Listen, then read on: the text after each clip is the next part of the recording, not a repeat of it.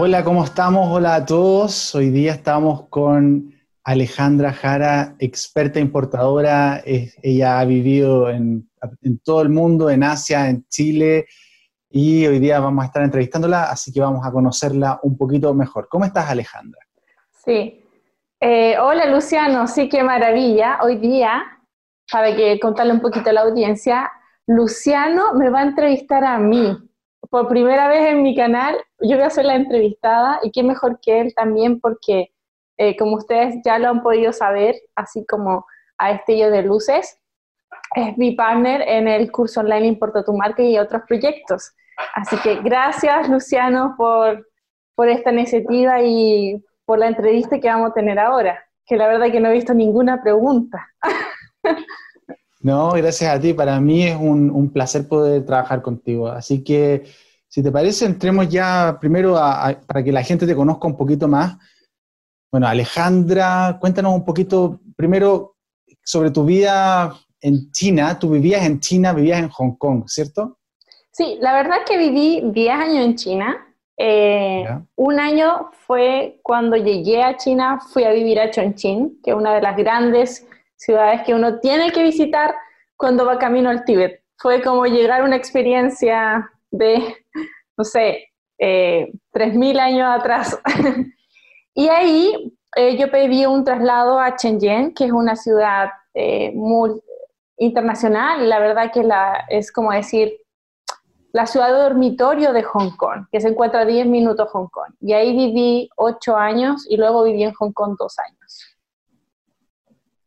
Wow. Esa es como, sí, esa fue como toda la historia del recorrido que hice por China. Oye, mucha gente yo creo que tiene esta pregunta, yo la he tenido por harto tiempo. ¿Cuál?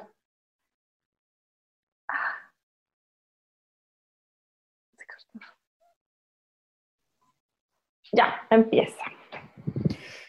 Hola amigos, hola a todos. Hoy día tenemos algo muy especial porque hoy día la entrevistada va a ser Alejandra. Así que, Alejandra, gracias por darme el privilegio de poder hacerte algunas preguntas para conocerte mejor y, bueno, nos va a estar contando un poco más sobre su vida. ¿Así es? Así es, gracias a ti, Luciano. O sea, ¿quién mejor que tú que me entrevista a mí, que, que somos eh, partner en varios negocios y yo creo que le vas a cumplir el sueño de muchas personas de la audiencia, porque es primera vez en el canal que yo voy a dar una entrevista. Siempre estoy entrevistando a muchos empresarios, pero hay mucha gente curiosa que también quiere saber eh, un poquito más de los proyectos, de quién soy yo y de mi historia, ¿por qué no? Súper. Bueno, y para empezar, para que empecemos ya a ir al grano, porque yo estoy seguro que muchos de tus seguidores quieren conocerte mejor y saber primero sobre tu vida en China. Tú estuviste en China, en Hong Kong, en Asia, si nos pudieras contar un poquito más sobre ¿Qué te llevó ahí? ¿Qué hiciste ahí? Ah, sí, perfecto. Em, ¿Qué me llevó ahí? O sea, yo siempre tuve como el sentimiento como que no era de aquí, se podría decir, de inquietud desde niña. Pero ya en la universidad, eh, como alguna, es lo he contado creo en una entrevista antes, eh, yo tenía un pololo que trabajaba en China. Y ahí yo cuando veía la foto decía, no puede ser, si esto, esto es muy lindo. Y me mostraba la foto de Shanghai, me mostraba la foto de Hong Kong. Nosotros terminamos, pero sí había un plan que yo me, moví, eh, viajara con él. Y la verdad que le hice todas las preguntas convenientes como para empezar ese proceso. Yo en ese entonces estaba trabajando para eh, Un Techo para Chile, no sé si los ubicas, en ese tiempo veníamos en el 2010, eh, yo venía como, ¿cuánto? Yo llevaba, yo creo, ya cuatro años en Un Techo para Chile trabajando como voluntaria. Y ese año había sido ya nombrada jefa regional. Y vino el terremoto. Ahí vino el terremoto y fue el terremoto para todos y para mi vida también. Yo estaba estudiando ahí en cuarto año de arquitectura en la Universidad de Concepción. Y pues bueno, ese año tocó congelar los estudios, pero yo seguí con mis eh, labores en, en la ONG y ahí ese año llegó eh, un bunch de muchas eh, becas y ayudas internacionales de muchos países que le prestaban eh, esta mano a Chile. y ahí viendo noticias de todo lo, que, lo que había llegado para los jóvenes de Chile, vi esta beca a China, la postulé, hice un montón de exámenes para convalidar ramos porque la beca, la verdad, que yo estaba en la mitad. No iba a empezar una carrera de nuevo, tampoco podía el magíster, entonces tuve que rendir muchos exámenes para empezar la convalidación de ramos, lo que fue eh, muchas idas a Santiago, eh, certificar el inglés, que mi inglés en ese tiempo no era el mejor, o sea, eh, me tocó hacer varios intensivos en matemática, en física, en artes. En ese momento en Chile la construcción en altura era de ocho pisos y yo tenía que entrar a un colegio donde la altura mínima era de 68 pisos, entonces era como, fue un montón de estudio eh, y me lancé, o sea, yo dije, no, no va a haber vuelta atrás. Congelé la universidad, me dediqué a estudiar y fui transferida a China ese mismo año en septiembre. Así fue que llegué a China. ¿Cómo fue la experiencia de llegar a un país nuevo, desconocido, sin amigos? Porque ya, no sé, creo que no tenías contacto aparte de tu, de tu ex. No, exacto. Y, y, nosotros ya no teníamos contacto, ya habíamos terminado. Entonces fue como surrealista, porque era otra lengua, otro mundo, otra comida, otra cultura, otras leyes sociales. Era todo nuevo o sea, eran otra forma de vivir. De hecho, para mí fue súper fuerte de que la primera ciudad que yo llegué fue Chongqing, eh, que es una ciudad pequeña para China, pero en realidad es muy desarrollada, que se encuentra en el corazón de China y que en un momento incluso fue em, eh, la ciudad capital en tiempos de guerra. Cuando el, el emperador no podía estar en Beijing, se iba a refugiar a la ciudad de Chongqing. Entonces, para mí fue como muy chocante tanta historia y la ciudad también estaba recién creciendo en tecnología, avanzando en la modernidad. Entonces fue como un golpe de volver a 3.000 años atrás de la historia y aparte también estaba abajo, muy cerca del Tíbet, entonces era como que una confusión gigante. Pero yo cuando venía en el camino, en camino de Santiago a, a Chongqing, el, algo pasó y tuvimos que hacer escala en Hong Kong y me dijeron que el vuelo de interno hacia Chongqing tenía, iba a ser desde Shenzhen. Y yo en ese paso, en esa escala de Hong Kong a Shenzhen, yo dije, me enamoré, me encantó y lo primero que hice desde que llegué a, la, a Chongqing, va a sonar medio desagradecido porque yo me fui con full beca, fue aplicar transferencia a Shenzhen. O sea, y me tomó ocho meses pero fui transferida y ahí empezó como toda la historia. Oye, interesante lo que cuenta. O sea, primero te salió la idea de irte a Chongqing, pero lo pronunció bien. Sí. Y después a Shenzhen, y de ahí a Hong Kong, Shenzhen, Hong Kong. Para mí, desde, afuera, como que se nota que tú siempre has tenido esta personalidad de ponerte una meta y ir con todo hacia ella. ¿Tú dirías que, que tú eres un poco así? Tú sabes que sí. Tú sabes que sí. Pobre de los que estén así en, mi, en mis metas. Ahora he aprendido a ser más flexible, pero sí, soy súper estratégica. Y hay pocas cosas que me gustan, entonces cuando algo me nace eh, ir por esa meta en cualquier ámbito de mi vida, sí soy así. ¿Y, ¿Y, por qué eres así? O sea, ¿tienes recuerdos de, no sé, de cuando eras quizás más joven, o, quizás tu familia te haya enseñado a ser así, o, quizás que fue algo que desarrollaste como una estrategia de supervivencia gracias a, la vida que te tocó vivir cuando eras más joven. ¿Cómo, cómo fue que desarrollaste esa habilidad de, de proponerte un objetivo y no descansar hasta, hasta lograrlo? Yo no lo sé qué será, pero es como eh, las grandes decisiones de mi vida también han ido como por un llamado fuerte, muy interno. Y las veces que no le he hecho caso, la he pasado muy mal. Entonces, cuando siento que, que algo tiene que suceder y tengo que hacer que suceda, me rindo y voy y lo enfoco y vamos, porque eh, las veces que quería hacer otras cosas, eh, he salido muy para atrás. Yo creo mucho en lo que es eh, la intuición y si tú eso lo combinas con una estrategia de números, de etapas, de consistencia, ahí es donde la magia sucede y los grandes cambios se dan. Entonces yo creo que es algo que, eh, si bien nació esa parte, después cuando empecé a desarrollar la parte empresarial, le empecé a dar estructura a todo lo que me iba viendo, analizando o visualizando de las cosas que querían que sucedieran. O sea, tú te definirías como una persona más intuitiva. Eh, yo creo que es un poco de todo. ¿ah? Yo creo que en el proceso de creación de un proyecto, eh, primero uno tiene que ver qué es lo que quiere, tiene que visualizarlo. Eh, y eso, esa visualización también va en, ser honesto con uno. O sea, ¿para qué vamos a hacer un esfuerzo para algo que no nos va a hacer felices? Y ahí esa es parte para mí, para la intuición. Y después empiezo como a colocar eh, a largo plazo cuáles van a ser las etapas para llegar hasta ahí. ¿Y puedes darnos un ejemplo, por ejemplo, de algo que, tú hayas pensado y que tú hayas dicho, hayas visto en tu, intuición, mira, sabes que esto me hace feliz, esto es para mí, y empiezas a, planificar la manera en la que tu estrategia, cómo vas a llegar hacia eso? Yo creo que van, pueden ir no solamente con pequeñas y grandes cosas en la vida, pero la otra vez lo comentaba en un live. Em,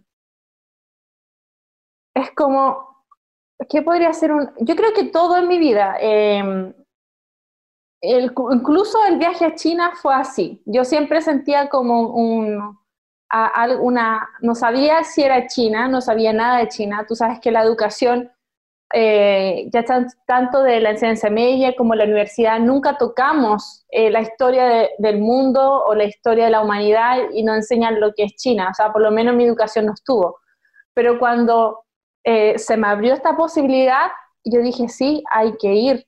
Y todavía no siquiera existían las becas cuando yo ya estaba en un intensivo de inglés y ya estaba viendo a dónde me puedo mover y estaba buscando como fotos ciudades de China y así se empezó a ordenar mi cabeza. Es como que yo veía las fotos y me veía ahí, parada ahí. Y decía, ya, ¿y qué hay que hacer? Esto hay que hacer, hay que hacer los papeles, pedir recomendación de grandes personas con las que yo he trabajado para que me den la recomendación para irme, hay que aprender inglés, hay que terminar el cuarto, la licenciatura y en ese momento cambiarse, hay que ir varias veces a Santiago hay que rendir pruebas psicológicas, las de matemáticas, las de física. Em, así fue todo. Em, entonces, yo creo que ha sido como uno de los ejemplos de la vida y eso lo aplico para grandes y pequeñas cosas, ya sea eh, cuando hay un cambio de casa o cuando quiero hacer negocios en otro país. Eh, empiezo del objetivo mayor a empezar a dividirlo en pequeños pasos. Es interesante lo que planteas porque hablas sobre visualizarte ya como en el objetivo mayor. ¿Cómo es esa visualización? ¿Es algo que, surge conscientemente? Quizás que tú cierras tu ojo y dices, me visualizo, o es algo que, va pasando quizás como más, de una manera menos planificada, como vas improvisando un poco. ¿Cómo, cómo tú visualizas ese objetivo? Porque tú sabes que hay una corriente muy grande de esto del secreto, todo esto que tienes que en el fondo eh, visualizar tus metas, tus objetivos, tus logros. Yo creo que, ver cómo el final va a ser te va a ayudar a ver los pasos que, vienen antes. Pero me encantaría saber cómo ese concepto tú lo llevas a la práctica. Em, es que ahí, ahí, es un tema sensible. ¿ah? Eh, a mí me gustó el, el, secreto, pero la verdad que no lo comparto mucho porque encuentro que le falta, o a lo mejor no lo he leído tan profundo, para engranarle la otra parte que yo visualizo. Pero básicamente em, es, toca trabajar mucho en, uno mismo, para hay que conocerse, hay que tener conciencia. Yo he pasado un momento en que no he tenido claro lo que quería en mi vida, pero por lo menos me aferro a lo que no quiero que suceda y, si, y cuando la tengo muy clara, digo, ya, yo veo a la Alejandra aquí, así y acá. Nosotros en nuestra vida eh, la vida de cada persona eh, no es como el juego de Mario Bros, donde todos tienen que ir eh, saltando los obstáculos, pegándole a las tortugas, agarrando la estrella y todos por la princesa. Cada persona tiene como diferentes objetivos en la vida, lo que le debería gustar y lo que le haría como feliz. Yo soy feliz siendo emprendedora, hay otras personas que son felices trabajando, otros felices cuando tengan familia, otros felices cuando lo tengan todo, otros van a ser felices cuando tengan la salud que buscan, la juventud.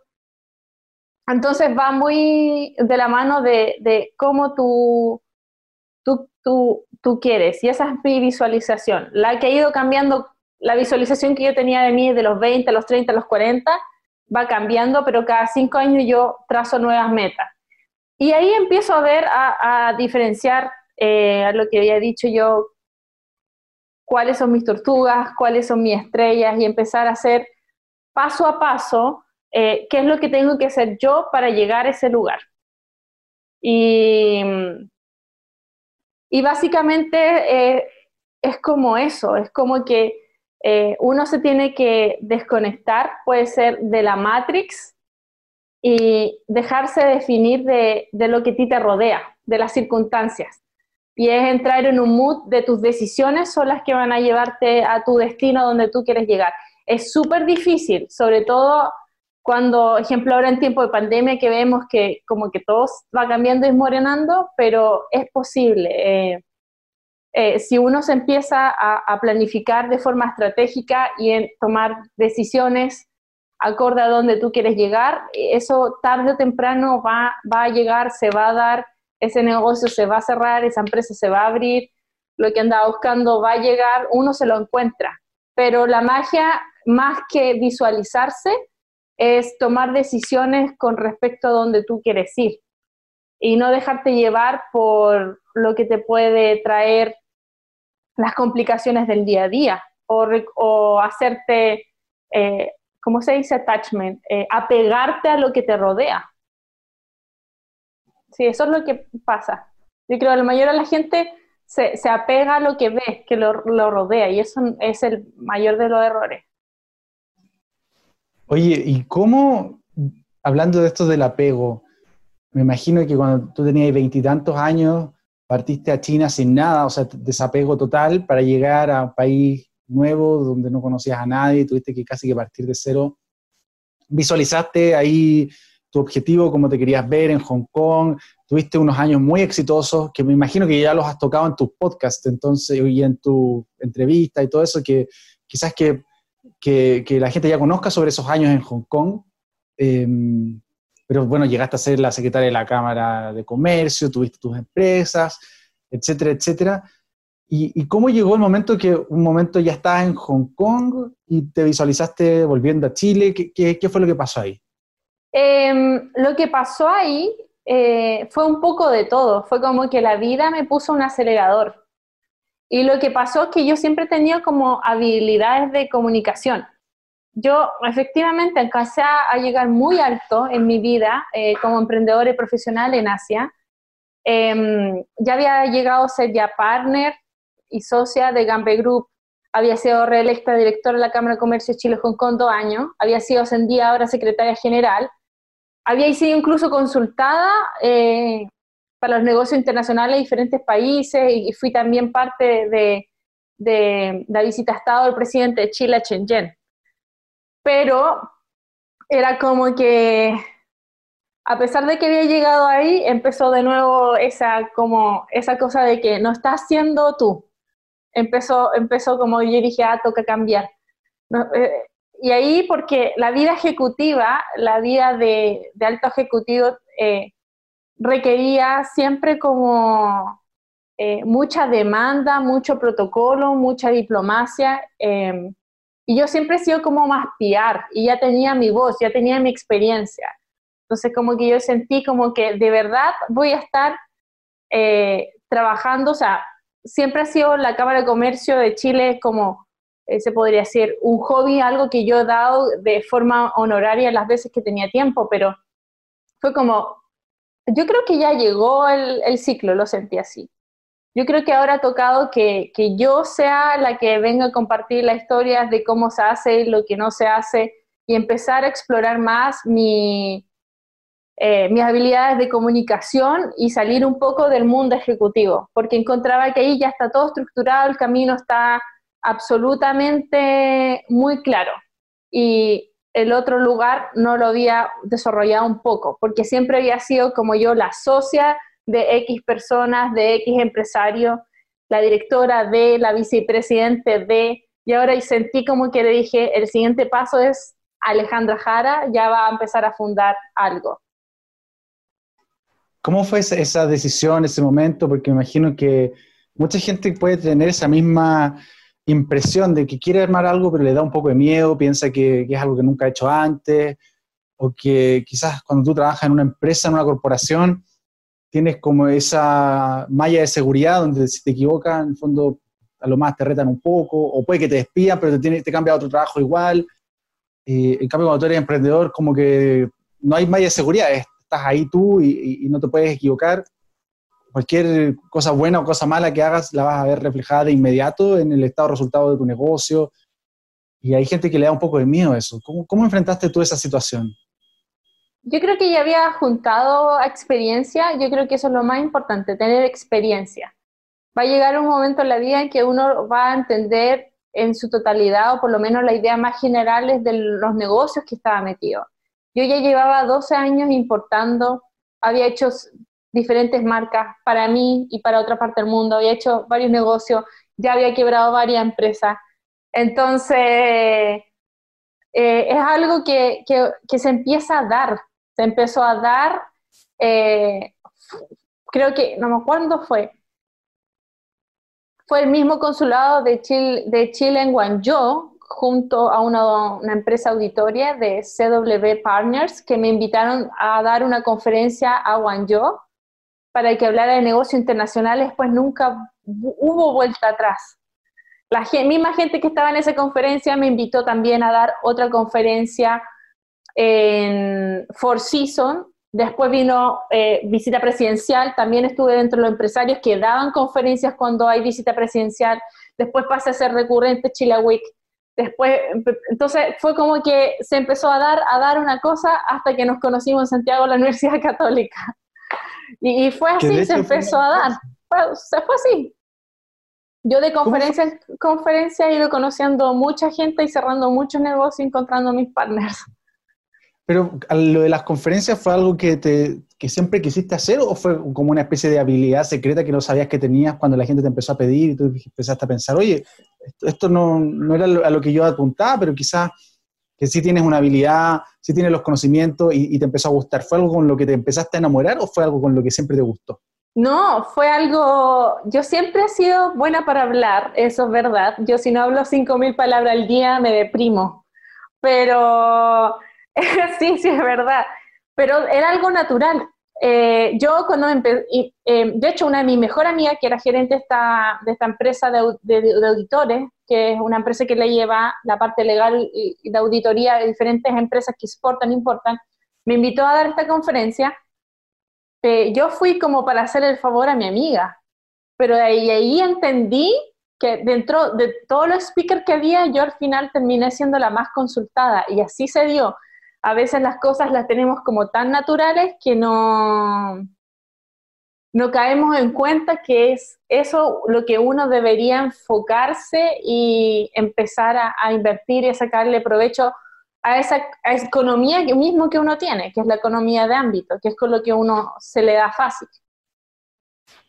¿Cómo fue ese descubrimiento para ti cuando te diste cuenta que eras realmente buena en eso? ¿Cómo te sentiste? Eh, sentí, la verdad que no lo creí. Pasaron varias conferencias para que yo me creyera el cuento. Y ahí cuando empezaron a llegar como mucho más ofertas y ofertas de trabajo, de otras conferencias, ahí yo dije aquí vamos a explotar. Porque no era algo que se me hiciera como estresante, era como que, ah, lo pasé súper bien, hablé con todo el mundo, no, no me daba ni hambre, quería seguir hablando, compartiendo y dije, ah, aquí es, aquí es y hay que eh, sacarle mucho más provecho. Oye, qué buena, ¿eh? porque fue como de alguna manera una coincidencia que justo tu amiga te invitó y que surgió algo de eso. ¿Cómo, cómo evaluarías el rol de esto que en inglés llaman serendipity, que es como la casualidad en tu éxito? ¿Tú crees que ha jugado un gran rol? O sea, yo cuando pienso, porque tuve en tu vida China, que fue a partir de coincidencias que, uno piensa son medias extrañas, después cuando te tocó el terremoto en, Chile, después que llegaste a Hong Kong y te gustó porque justo el avión hizo escala ahí. Sí.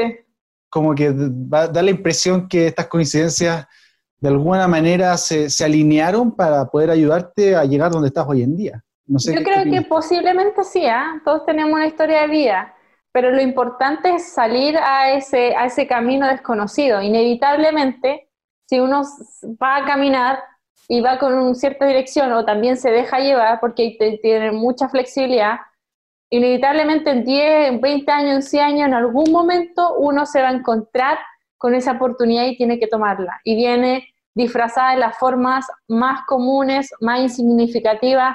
No es que vaya a llegar Superman con un contrato y te firma y que hoy día cambia tu vida. Las cosas se van dando gradualmente o a lo mejor de una, pero vienen siempre acompañadas las oportunidades de, cosas simples.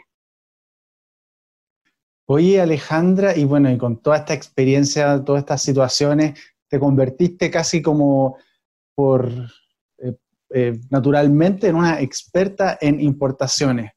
O sea, probablemente una de las principales expertas que hay, que hay en Latinoamérica y, en Chile.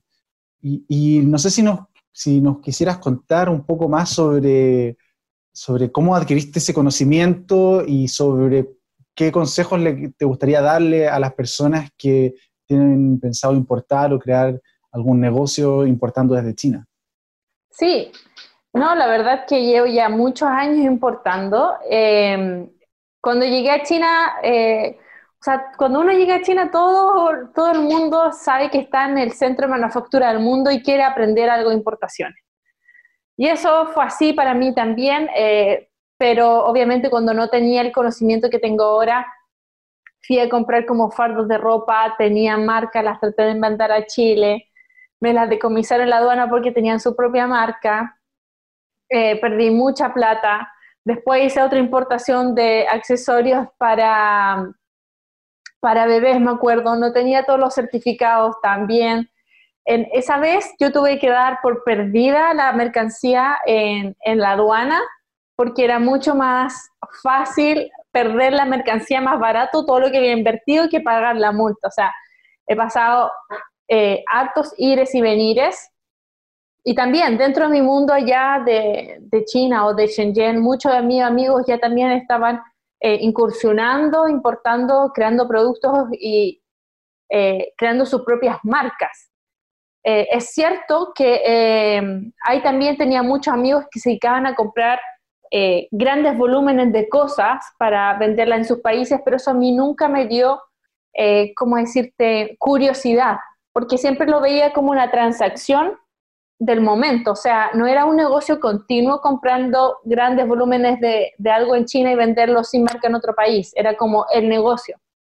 Pero todas las personas que yo empecé a conocer que tenían una marca y que producían un producto con marca, con etiqueta privada, se podría decir que es comprar un producto, personalizarlo o crear un producto desde cero, eran negocios que partían absolutamente más lentos, pero en pocos años ellos alcanzaban eh, una economía gigante, disfrutaban mucho lo que hacía y era un negocio muy rentable y escalable al nivel mundial. Y así fue, uno de mis roommates, que en ese entonces era eh, Alexander, ya estaba con una marca de, muebles eh, ecológicos, plegables de papel, y yo lo veía trabajar en eso y no lo creía. Y y él trabajó muchos años solo en eso y yo me incluí en ese negocio eh, muchos años más tarde. Pero y esa empresa, ver cómo esa empresa empezó desde el living de mi casa y llegó a ser una de las empresas más importantes de Europa. Eh, llegamos a estar hasta en 34 países, 88 puntos de ventas, 28 franquicias. Fue para mí un boom, y aparte de eso, yo también estaba en, para aprender más, eh, yo llegué como, yo estudié arquitectura y tan pronto como terminé yo sabía que quería hacer negocio. La verdad es que cuando estaba en la universidad eh, sabía que quería emprender, pero no sabía qué y arquitectura tenía como de todo un poco. Entonces me metí a estudiar ahí. Eh, Pero tan pronto como terminé, empecé a buscar mis negocios y ahí también conocí a Ernesto Tobar, que es un gran empresario colombiano norteamericano, con, tiene varias también oficinas alrededor del mundo de trading, de import y export. Y yo le hice un logo. Él me dijo, ¿me puedes hacer un logo? Y el logo le encantó. Después me pidió otra cosa, otra cosa, y en ocho años yo pasé a ser socia. Y yo lo único que le dije, déjame en el departamento trabajando de, marcas privadas. Entonces ahí, dentro de esa oficina, aparte de lo que tenía con Alexander, ahí también agarré mucha experiencia en lo que es en el desarrollo de marcas privadas, de etiquetas privadas, que es lo que hoy día, eh, donde ahí nació también lo que es el método Importa tu marca. Así fue. O sea, estuviste muchos años destilando el conocimiento de Ernesto y de Alex. Y, después todo eso, bueno, porque me imagino que lo que hacen ellos es algo muy, como se dice, muy práctico. O sea, no es la clase de cosas que uno lee en un libro y después va y la aplica, sino que ellos están ahí metidos en la operación, importando todos los días y tú vas aprendiendo los pequeños detalles de cada uno de los documentos, los papeles, los porcentajes de comisiones, etcétera, etcétera. Y bueno, todos esos años me imagino que, como dicen, se necesitan 10.000 horas para hacerse experto. Yo creo que ahí tú pasaste más de 10.000 horas importando, exportando distintos productos. Y hasta que llegó un momento en el cual tú ya empezaste a sentirte que, ya manejabas esto súper bien. ¿E-, ¿Era así o no? Sí, exacto. Eh, yo creo que me, las cosas también se dieron. Eh, ese año Ernesto se, se enfermó estuvo muy mal de salud. Alexander ya había volado a Australia, o sea, había quedado yo sola en China. Y yo dije, pero si ellos no están, yo puedo correr los negocios sola. Y no era como que también los llamaba todos los días. Yo le dije, ¿saben qué? Me voy a independizar. Y fueron como, ya era hora. Sabíamos que iba a pasar. Eh, con ellos seguimos haciendo negocios, nos llevamos súper bien. Eh, de hecho, con, Alexander compramos juntos. Yo al final compré todos los rights de los derechos de la marca para importarlo aquí en toda América y la América Latina. Y a pesar de que yo hice mi propia marca con el mismo producto, porque es, eh, de los dos, eh, compramos juntos en China y somos, competimos competimos y nos contamos la competencia. Somos de verdad que somos super partner en, el negocio, incluyéndonos ahora que estamos eh, compitiendo juntos. ¿Cómo definirías tú la relación que hay en, en general con, con, el medio ambiente de la industria? ¿Tú crees que hay cooperación en general? ¿Hay mucha competencia? ¿Tú crees que hoy en día en el mundo de los negocios hay muchas, como, no sé, traiciones, por decirlo así? Gente que te trata de, por decir, hacer técnicas que sean poco buenas, como por ejemplo dumping. No sé si pues, dumping es, por ejemplo, cuando alguien vende un producto bajo el costo para sacar a un competidor del mercado, porque sabe que no lo puede igualar. ¿O tú crees que en general entre la industria hay más bien cooperación, que la gente trata de que crezcamos todos juntos? ¿Cómo, dirías tú que el medio ambiente negocio en el cual te desenvuelves tú? Eh, yo creo que hay de todo, hay de todo. Hay gente buena, hay gente mala, hay gente estafadora, hay gente mm, floja, hay gente clever, hay gente que lo tiene todo, hay de absolutamente todo. Eh, lo importante es saber, eh, cuando uno es emprendedor, una de las cosas más importantes que se tiene que dar cuenta es qué es lo que quiere, con quién quiere trabajar y cómo lo quiere hacer. Entonces, uno ahí va construyendo también su mundo y con las personas que uno tiene eh, esta, este afín para trabajar.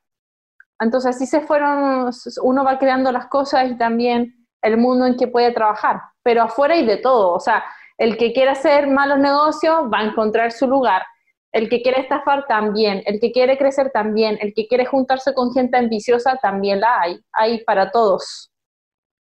Oye, muchas de las preguntas que a mí me hacen, por ejemplo, de gente que quiere importar, es eso. ¿Cómo logras conocer a alguien en quien puedas confiar allá en China? Porque pareciera ser que tener un contacto confiable cuando tú estás a miles de kilómetros de distancia es crucial para el éxito de un negocio. Entonces, quería preguntarte si tú tienes algún tip de cómo, cómo establecer buenas relaciones comerciales con gente de otra cultura, de otro país. Em, la verdad que ahora em, es lo que hemos venido hablando hace mucho tiempo en el canal, que es que esto de la pandemia hizo que China se digitalizara y automatizara en todos sus sentidos. Entonces, lo primero que hay que tener en cuenta es que ahora para hacer negocios con China no hay que viajar a China. Entonces, ahí viene también en que como China es el país, eh, es, la, es la casa matriz de manufactura del mundo, eh, hay que saber reconocer eh, las, las características de cómo es un buen proveedor. Haciendo ese filtro, uno va a entrar eh, netamente en el terreno profesional y va a tener una buena respuesta. Entonces, mucha gente cree que todo lo que hay en Internet o todo lo que hay en Alibaba o todo lo que se va a encontrar en la feria de Cantón es de primera, pero no es así. Eh, en este momento, efectivamente, en la feria de Cantón se podría decir, o en Alibaba, hay muy buenos proveedores, pero el tema es saber reconocerlo, el tema es tener el conocimiento indicado, las palabras adecuadas para eh, que esta comunicación se dé. Eh, no es algo, oye, ¿cuánto vale esto? No, hay que hablar de cantidad mínima de compra, de tiempo producción, de qué tipo de material, eh, hay que hablar también de puerto despacho, de cuándo desarrolla el embarque. Entonces, la gente cuando empieza a hacer negocios con China, eh, no tiene a lo mejor el vocabulario ni tampoco la experiencia en el conocimiento de cómo reconocer ese primer punto con quién tratar. Y la verdad que todos los proveedores, o la mayoría de ellos que tienen ya un servicio profesional, eh, pueden responderte de buena manera y están muy acostumbrados a trabajar de forma digital y pasan años para que sus proveedores eh, los visiten. De hecho, yo, yo visité a mi proveedor creo que cinco años más tarde después de estar haciendo negocios con ellos. Y la verdad que ha sido súper bueno. No ha sido perfecto, pero las veces en que se ha equivocado dicen, oh, la embarramos, vamos a darte esto, esto y esto, lo otro para compensarte y vamos a hacer esta estrategia ahora. Eso es un buen proveedor, que te responde incluso cuando se equivoca. Excelente. Oye, Alejandra, yo imagino que tú conoces esta palabra, el guanchi. Sí, bueno, quizás que la estoy pronunciando mal porque no, sé hablar chino, pero en el fondo cuando tú haces negocio con China te hacen ah, mucho hincapié. Te hace mucho hincapié con este concepto del guanchi. Si hay alguien que hable chino aquí, quizás que nos pueda corregir. Guanchi es más cortito. Guanchi es como 10 millones, pero guanchi es si el guanchi. Bueno, guanchi, pero ah, gracias Alejandra por esa corrección. Sí. En el fondo es como, según lo entiendo yo, es como el concepto que significa cuando tú tienes una relación del tipo, ah, en Chile diríamos algo así como pituto, o quizás que diríamos cuando estáis dateado, como el fondo la clave de, de establecer relaciones a, a, largo plazo de confianza con la gente que estás haciendo negocios. Y a mí siempre me, me, pusieron mucho hincapié con, con, que el guanchi es muy importante como el lado más allá de los negocios, el lado de, de, la confianza, de quizás tener, no sé, salir a comer con los chinos cosas de ese tipo. En tu experiencia, ¿cómo eso ha afectado tu vida? ¿Tú crees que es un, algo que sigue siendo preponderante hoy en día con la automatización de todo, esas relaciones tan a largo plazo están desapareciendo? No, yo, yo, yo estudié, o sea, yo si bien yo me cambié en cuarto año de arquitectura a, China, eh, después seguí estudiando la carrera, hice el Magister, trabajé en China y después la Cámara de Comercio. Y efectivamente yo soy amante del guanchi, practico el guanchi, eh, hace muy bien, que básicamente el guanchi es eh, cultivar una relación. Y eso aquí en Occidente no, no se da mucho pero la forma en que ellos lo hacen es que disfrutan trabajar con proyectos y no es que se pasen de la punta al otro lado, pero eh, eh, es como cuando terminamos el curso Importa tu marca. O sea, yo te mandé un pequeño regalo y ese es mi wanchi. Es como, no salgo del, del, lugar que es eh, profesional, pero sí te muestro que el aprecio que tengo por el trabajo que hemos hecho juntos. Eso es wanchi. Fantástico, y muchas gracias por ese regalito, estaba fantástico. Y sí, yo creo que, que en los negocios, yo, yo no, no, soy tan experto en China, pero sí soy experto en otros países y, y, sí te puedo decir que a, la larga lo importante es generar estas relaciones que por un lado te, te permiten generar más confianza y mientras más confianza tienes, más dinero puedes generar. Al final, en mi opinión, la confianza y el dinero están muy relacionados. Entonces, si tú tienes relaciones a largo plazo estables con las personas, vas a poder hacer que fluya más dinero en, todos los socios. Entonces, el guanchi no es solo una cosa de, sentirse bien y de, y de hacer lo correcto, sino que en términos de negocios también es algo positivo. O sea, vas a ver el impacto de tener buenas relaciones en, tu billetera o en tu cuenta corriente. Claro que sí, exactamente. Ejemplo, eh, hay muchas formas de hacer guanchi. Una es la recomendación, lo que es cultivar una relación empresarial. Eh, en China se da, y acá falta, ejemplo, cuando alguien de, tu círculo de negocios va a abrir un negocio, allá se hace como una fiesta. Eh, acá existe como el baby shower cuando van a ser el, el, el niño o la niña, allá hay como un baby shower de negocio, llegan tus partners, están contigo, abren la champaña, te mandan a bailar dragones. Cuando yo salí de la universidad también, cuando mi proveedor llegamos a las 100.000 ventas en Europa, le mandé flores y él también me mandó a mí, y entonces se da una relación súper linda. Nos alegramos con, con, que el otro vaya creciendo contigo, es como eso el guanche. Y eso se aprende en Asia, es de Asia, es asiático, 100% chino. Suena como algo que deberíamos implementar aquí. Total, total, total.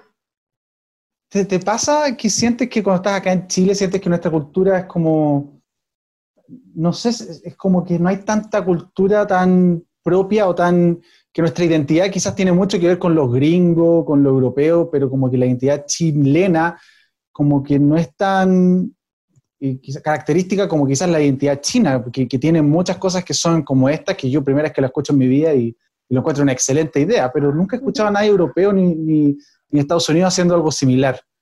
No sé qué piensas sobre nuestra cultura. ¿Podríamos implementar algo así chino? Sí, le iría bien. A Chile le iría bien, porque en Chile el guanchi llega a todo reventar al paseo fin de año.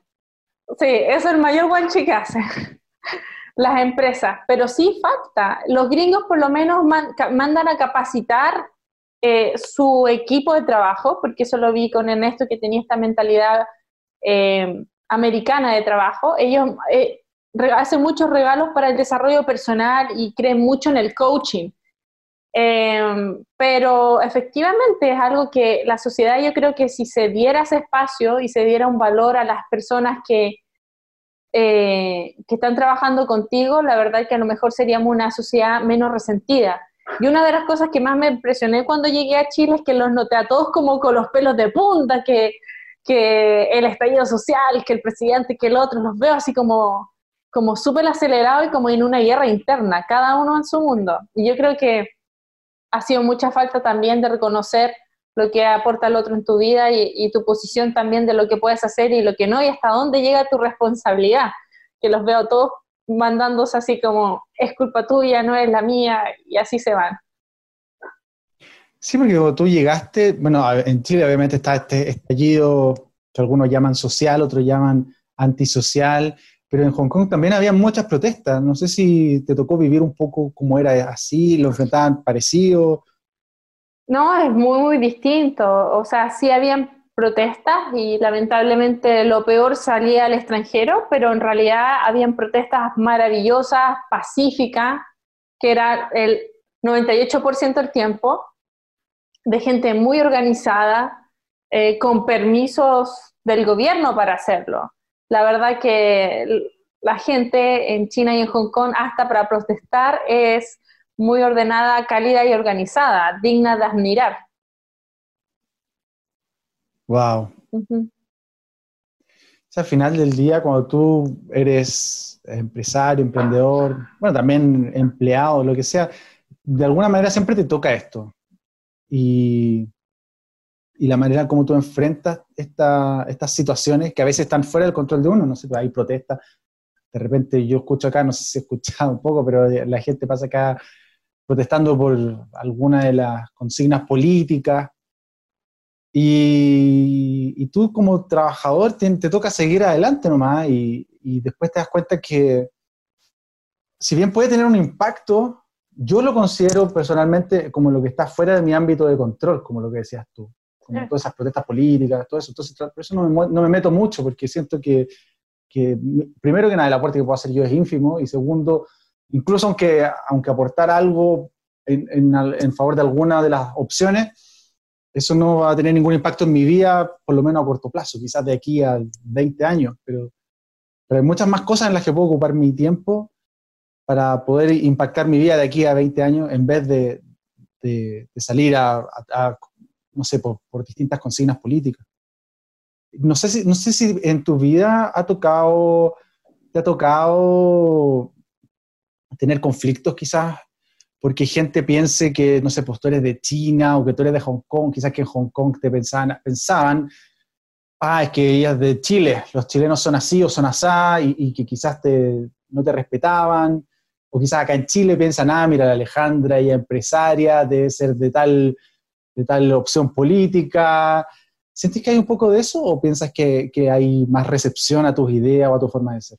La, la verdad que en China eh, era muy respetada. Eh, siempre tuvo un lugar alto eh, y dentro de un mundo bastante varonil, se puede decir. Yo me acuerdo que tengo una, una una foto que hicimos como fui a visitar, se abrió una cámara de comercio que era la, cámara de comercio de Henan en Guangzhou. Guangzhou es la ciudad en donde se hace eh, la, feria Cantón, por lo tanto una es una ciudad crucial para los negocios internacionales.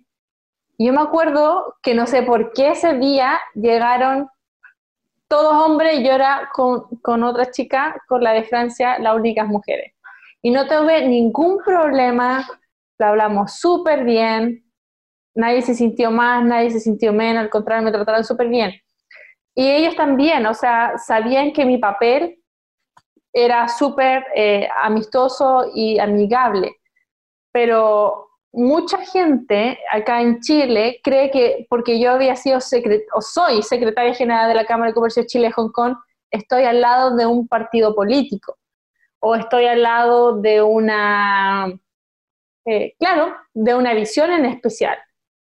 Y, eso es también porque ellos, no, acá en Chile no hay también como un estudio o no, nadie se pregunta cómo funcionan las cámaras de comercio y cómo son. Eh, por si ellos no lo sabían, las cámaras de comercio son organizaciones sin fin de lucro donde van todas las empresas que quieren hacer negocios con un país específico o con una región y eligen su propio directorio dentro de ellos para que ese directorio los represente frente al otro gobierno para que lo ayuden a las transacciones internacionales, las partes legales, la visa de diplomático. Entonces, eh, la verdad que yo era la, persona media entre todos los gobiernos, eh, también apoyando a todo el presidente, el vicepresidente, para ayudar a generar más lazos económicos entre las naciones y, y Asia y Chile básicamente, eh, pero muchas personas creían que yo estaba ahí eh, por pituto y no es así, o sea, yo nací en Concepción, me la busqué, fui a China, después me la rebusqué, me cambié de universidad, empecé a trabajar, me, eh, hice mi carrera y los mismos empresarios, como yo llegué tan pequeña, reconocieron eso y me nombraron como su directora y su representante y secretaria. Eh, entonces, se da como mucha, mm, eh, hay mucha gente que, que targiversa mi historia y que la cuenta de otra forma porque me ha visto llegando tan lejos que creen que yo he llegado con pituto. Si fuera así, no hay ningún problema y si alguien lo ha hecho también, pero eh, eso solamente lo vi acá. En China no se da. No hay como no he visto como esa forma de pensar. Yo creo que también porque eh, en China se da mucho que toda la gente que llega muy, muy, muy lejos se ha hecho ella misma. Eh, eso de, eh, eso es parte de la cultura china. Acá a lo mejor han, han, herido con mayor razón historias que no nos gusta contar, que se ha dado eso, y la gente trata de meterla como toda en la misma bolsa. Oye, Alejandro, yo, bueno, por lo que he escuchado ahora y por lo que te conozco, yo sé que a ti te ha tocado súper difícil, o sea, partir a China y, que allá te haya ido súper bien. O sea, no es una coincidencia, tú has trabajado muy, muy duro por lo que has logrado. Y, tal como dice, hay gente que de repente va a decir, ah, no, es que, es que Alejandra tenía pituto, ah, no, es que esta, ella es amiga de no sé quién, ah, no, es que es mujer, entonces así cualquiera. Em, ¿tú, ¿Tú crees que hoy en día, ponte tú, hay mujeres que les ha ido muy bien como tú, que han llegado muy arriba, pero hay otras personas que dicen, no, ¿sabes qué? Por ejemplo, hay países en los cuales están diciendo que quieren que haya una cuota de igualdad, ponte tú, en los directores de las empresas, que haya igual hombres y, mujeres. Y eso ya no depende del, del mérito de, o del trabajo que ha hecho cada persona, sino que depende solamente del género y esto podría potenciar a que mujeres que quizás no están, que no se hayan esforzado tanto como tú, tengan de alguna manera una manera más fácil de, llegar a directorios o, puestos con alta responsabilidad. ¿Qué opinas tú al respecto? Eh, no, yo encuentro que cada persona, o sea, cada directorio debería ser llenado con respecto a sus capacidades, independiente del género. Ha quedado muy demostrado que hay personas, mujeres que son muy capaces, es verdad que las mujeres son multitareas, muy inteligentes, hay hombres muy capaces, hay personas también con otras opciones eh, sexuales que son muy capaces. Yo creo que en la medida que todos aprendamos a trabajar con todos, vamos a llegar lejos. No hay que limitar a la sexualidad de una persona lo que tiene que ocupar el lugar en la sociedad o no. Tiene que ser algo de mérito absolutamente de experiencia, de, lo que cada persona puede aportar. ¿Y tú crees que hoy en día la gente está cercana a tu visión o tú crees que quizás la sociedad de alguna manera lo lleva a... Porque tú hay, hay no sé, en los medios de comunicación, a veces dicen a las mujeres que son víctimas, que, que les toca más difícil, que quizás que sí, yo no estoy discutiendo que, a algunas mujeres les debe tocar muy difícil, a otras les debe tocar más fácil, pero independiente de eso, que todos tenemos distintas condiciones iniciales, eh, pareciera que hay una, una especie de, de, mensaje de, de, victimización de las mujeres, y, y por lo menos en este país yo lo he visto, yo tampoco llevo tanto tiempo acá viviendo en Chile, pero lo he visto mucho de, que son muy pocas las mujeres como tú que, son capaces de salir adelante y, como dices tú, cualquier barrera que tengan delante la superan y la saltan al costo que tenga y que les termina yendo bien. Hay muchas que, simplemente no deciden no hacerlo por opción propia o, quizás que el medio no las motiva a hacerlo eh, ¿qué, le dirías tú a esas, personas que quizás que piensan que son más víctimas de, las circunstancias, que le echan la culpa al gobierno, que le echan la culpa al precio del dólar, que le echan la culpa al patriarcado o que le echan la culpa a, lo que sea de que no les haya ido bien? Es lo que yo te comenté al inicio de esta, de esta reunión, o sea, de esta entrevista. No hay que identificarse con las circunstancias. Ese es el punto.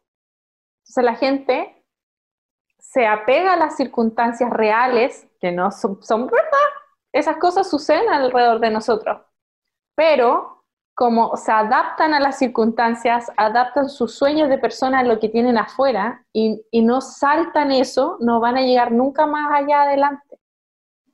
Eh, los negocios o el cambio de vida lo van a tener cuando salten ese resentimiento y empiecen a tomar decisiones con respecto a lo que ellas quieren en la vida, no con respecto a lo que los rodea. Es desconectarse de la Matrix y ser, puede sonar rebelde, pero es, es ahí viene el cambio, cuando uno hace, estoy en paz con la vida y voy a crear la que yo quiera, porque mm, no es algo cuando uno está en este mundo, eh, uno está emprendiendo y está construyendo su propia economía, su propio mundo, su propio estilo de vida, eh, no es algo en que uno tenga que eh, seguir lo que hace el resto, sino que empezar a construir de la manera en que tú quieres que sea tu negocio, con quién quieres que tú estés rodeado. Entonces, ese es el problema. Mucha gente se deja llevar por todo lo que sucede afuera y no es capaz de ser fiel y de hacer ese plan que yo te dije para que las cosas que ellos que más quieren empiecen a suceder. Es verdad. Es verdad, qué buena, qué lindas tus palabras. Yo creo que, que son muy motivacionales para un montón de mujeres que están hoy día escuchando esta conversación y que todos tenemos inseguridades, ¿cierto? Y a veces uno no sabemos, oye, ¿puedo hacer esto? ¿No puedo? Eh, chuta, tengo que esperar a que se termine el estallido de no sé qué, o, que sea no sé qué plebiscito, o esperar a que el dólar vuelva a los 700 pesos, o lo que sea. Y en verdad, cuando tú actúas como tú lo propones, de ponerse una meta y de no dejar que, que los obstáculos te detengan, esa es, en mi opinión, la mejor manera de, de garantizar dentro de lo que se pueda el éxito. O sea, nadie te lo va a garantizar el 100%, pero como dicen, es imposible vencer a alguien que no se rinde. Entonces, si tú sigues yendo hacia ahí, hacia ese lado, tarde o temprano vas a llegar. Exacto, te va a encontrar, te va a encontrar con lo que buscas tarde o temprano, tarde o temprano. Pero si te empiezas a, está bien disfrutar la vida, pero si uno se empieza eh, en la medida que las personas se cuestionen todo, ¿será que yo nací para vivir aquí? ¿Será que yo nací para casarme con él? ¿Será que yo nací para vivir y morir en este trabajo? ¿Será que yo tengo que limpiar todo aquí? ¿Será que en la medida que las personas empiezan a cuestionar y, darse cuenta que todo es cambiable y con decisiones de vida van a llegar muy lejos y se van a dar cuenta que más allá del partido político, de lo que vivan, el resentimiento, el éxito es una opción personal, no una consecuencia social. Entonces, por ahí va. Oye, qué lindas palabras. El éxito es una decisión personal. Yo estoy de acuerdo 100% con eso. Sí. 100% con eso. Y, ya, y, para, ya llevamos un buen rato de entrevista. Sí, oye, sí, he pasado volando. Oye, para las personas que quieren llegar al éxito importando, ¿qué tips le darías? Bueno, aparte de, estos tips de mentalidad, ¿cierto? De, de que obviamente ellos están en control de su propio destino. La gente que ya está en control de su propio destino y que quiera empezar a importar desde China, ¿algún par de tips que le puedas dar? Eh, sí, la verdad que tenemos muchísimo eh, para todos los niveles de la importación, pero yo creo que lo primero es eh, proponerse si lo quieren hacer o no. Eh, hay muchas formas de, alcanzar a lo mejor las cosas que tú quieres en tu vida, pero si una de ellas es tu desarrollo económico, yo siento que las importaciones son un gran método. Muchas cosas funcionan, pero la verdad que para mí descubrir un producto que tú puedas manejar súper simple. Hay un montón de modelos y moldes, productos hechos ya en China que están listos para que cada persona que, que haya creado una marca lo personalice con sus colores, coloque su logo, diseñe un buen empaque, lo traiga a vender y con todos los canales que hoy día hay distribución, lo pueda sacar al comercio. Entonces, bajo ese modelo que es bastante simple, yo diría que el tip número uno podría ser siempre eh, trabajar con un producto que, sea fácil de entender para ti. Eh, no todos tienen a lo mejor la inteligencia para trabajar, ejemplo, con un auto. Uno tiene que entender muy bien el producto que quiere vender porque después esto va a estar relacionado con el marketing, el servicio al cliente. Entonces, uno de los mayores problemas que hay cuando uno quiere importar o hacer un negocio es dejarse llevar también por la tendencia al mercado o por lo que él hizo el otro y dice, yo quiero ser también una tienda Amazon, yo también quiero vender en Falabella, pero en realidad el éxito está muy evocado a, a, traer un producto muy simple y colocarlo también en todos los mayores canales de distribución que tú entiendas. El primer secreto es solamente invertir en productos y en modelos de negocios que tú entiendas. Y yo siento que el modelo de importación da eso, es comprar y revender, comprar y revender. No hay nada del otro mundo. Perfecto. Eso para la gente que quiera importar productos. en, lo personal he visto también en tus casos de éxito, la gente que ha trabajado contigo, gente que ha importado productos, que yo a veces no los entiendo tanto. Hasta tú, el, chico este que, que, importa estos como scooter. Oye, el otro día iba en el metro y vi, uno de estas, vi una de esas marcas y dije, visto, me parece que conocía esta marca. Esta es la marca de la Alejandra, del, del chico que, que, ella asesoraba. Exacto, sí. Em, efectivamente, hay hay mucha gente que se ha atrevido a importar y que ha cambiado la vida porque todo lo que nos rodea viene de China, viene importado de China. Alguien antes que tú vio que había necesidad de un computador, una silla, un scooter, un teléfono, los audífonos, la luz. Todo se puede importar desde China y la única magia que tú necesitas hacer para tener este negocio rentable y viable en el tiempo es con una marca porque de otra manera, ¿cómo te van a reconocer y te van a recomendar? ¿Cómo te va a sustentar en el mercado? Em, y otra cosa que vamos muy a fondo y que yo siempre digo que cada persona se tiene que hacer cargo de su negocio y sus números. Yo sé que hay muchas empresas que hacen todo por ti. En China, yo también estuve en esa posición cuando la comunicación era difícil, cuando el Alibaba no era eficiente como hoy, pero hoy día eh, como está todo digitalizado, es muy importante que te atreves a importar en FOF, que no uses otros intercom que te, que te hacen la facilidad a lo mejor de entregártelo en tu bodega, pero cuando uno se empieza a hacer cargo del flete internacional, de la compra, de tu marca eh, y de los grandes departamentos de tu futura empresa, se ahorra muchas cosas. No es que lo vayas a hacer siempre, pero cuando uno está empezando, que es lo que enseñamos en el curso online Importa tu marca, ya tienen por lo menos las nociones de lo que tiene que hacer cada persona que van a subcontratar, de cuánto es lo que vale, cuánto es lo que hace, eh, porque de otra manera, ¿cómo se van a dar cuenta cuando están importando y ya tienen un partner de distribución que esa persona está alargando, dilatando, cobrándoles más? Entonces, muy importante antes de invertir va a ser un poco tedioso. Por eso el curso Importa tu marca no es corto, es de seis semanas. Saber en qué te estás metiendo y a dónde vas. Eh, invertir por invertir sin capacitarse es, es un gran problema. Para el principio y para lo que viene después. Porque uno tiene que saber eh, a lo que viene. Sí, absolutamente, absolutamente. Oye, y estabas hablando un poco del curso Importa tu marca. Yo escuché por ahí que el 3 de noviembre va a haber un webinar donde vas a estar hablando un poco más de eso. No sé si nos puedes contar un poco más de este webinar. Eh, sí, básicamente, eh, como muchas personas ya también lo han sabido, actualmente ya tenemos 45 emprendedores que están importando desde China y ha habido muchas consultas de cuándo va a haber otro webinar, otro curso.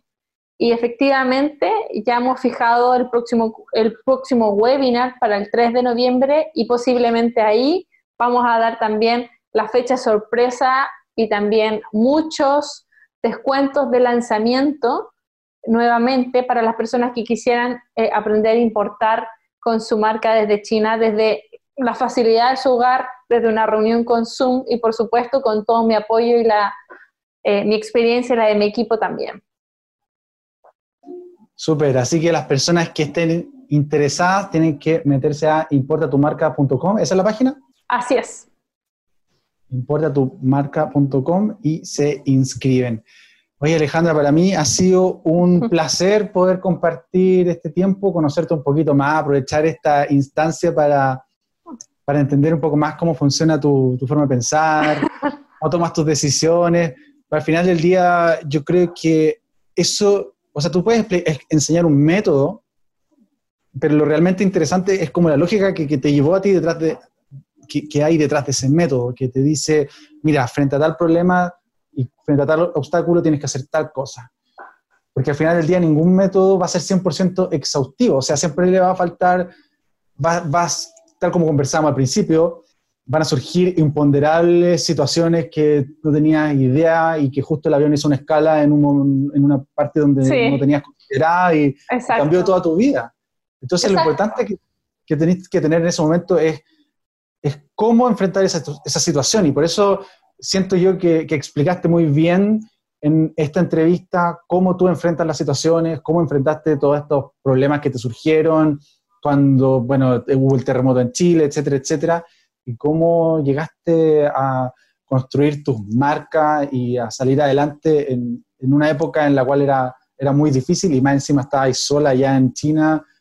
Me parece admirable, así que felicitaciones por eso. Muchas gracias. Sí, efectivamente, así. Em, sí, es, es, es, eso. Yo creo que está bien tener objetivos, como lo hemos hablado, pero todo lo puedes usar a tu favor. O sea, todo se va dando y todo uno lo debería agarrar. A veces da rabia que las cosas no funcionen como uno quisiera, pero uno todo lo puede transformar. Y eso es lo que es el arte del prender, que uno está todo el día tomando decisiones y las cosas no van como uno quisiera y todos los que han tenido suficiente experiencia sabrán que las cosas van mal a menudo, pero va en uno en transformarlas, transformarse y seguir. Es verdad, es verdad. Está en uno, tener ese cambio interno, ¿cierto? Eso que hablabas tú de conocerse a uno mismo, que, que tener esas herramientas que te permitan ver todo desde el punto de vista cómo transformo este problema en una oportunidad, un crecimiento o un negocio nuevo. De verdad. Tal cual. Esa, es la clave, sí. Tal cual. Oye, bueno, muchas gracias Alejandra. No sé si quisieras compartir algunas palabras finales con, con tus seguidores para que te conozcan quizás alguna parte, alguna cosa que se quedó en el tintero. No, yo creo que básicamente, yo creo que ya conocieron un montón con esta entrevista. Gracias por estar aquí, por hacerla. Y los dejo muy invitados al próximo webinar donde hablaré de importaciones este 3 de noviembre. Vamos a preparar muchas ofertas de lanzamiento, descuentos, materiales, regalos, porque hace mucho eh, he estado muy enfocada trabajando con estos 45 emprendedores estas seis últimas semanas, pero ahora vamos a ir a reclutar a los siguientes futuros empresarios de Chile. Así que quien quiera ser partícipe de esto, es, ese es el día al mediodía. El 3 de noviembre al mediodía los espero em, para que sean parte de, este, de esta nueva cruzada que vamos a hacer de importaciones nuevamente. Excelente, entonces ya todos saben, el día 3 de noviembre al mediodía en importatumarca.com. Yo por mi lado, entonces, agradecerte a ti, Alejandra, tu tiempo, tu buena disposición, tu honestidad para compartir historias que a veces son un poco personales y que quizás no habías compartido antes, pero lo hiciste de una manera muy generosa. Así que yo estoy seguro que tanto yo como toda tu audiencia va a estar muy agradecida de que hayas abierto tu corazón y nos hayas contado un poco más de tu vida. No, gracias a ti.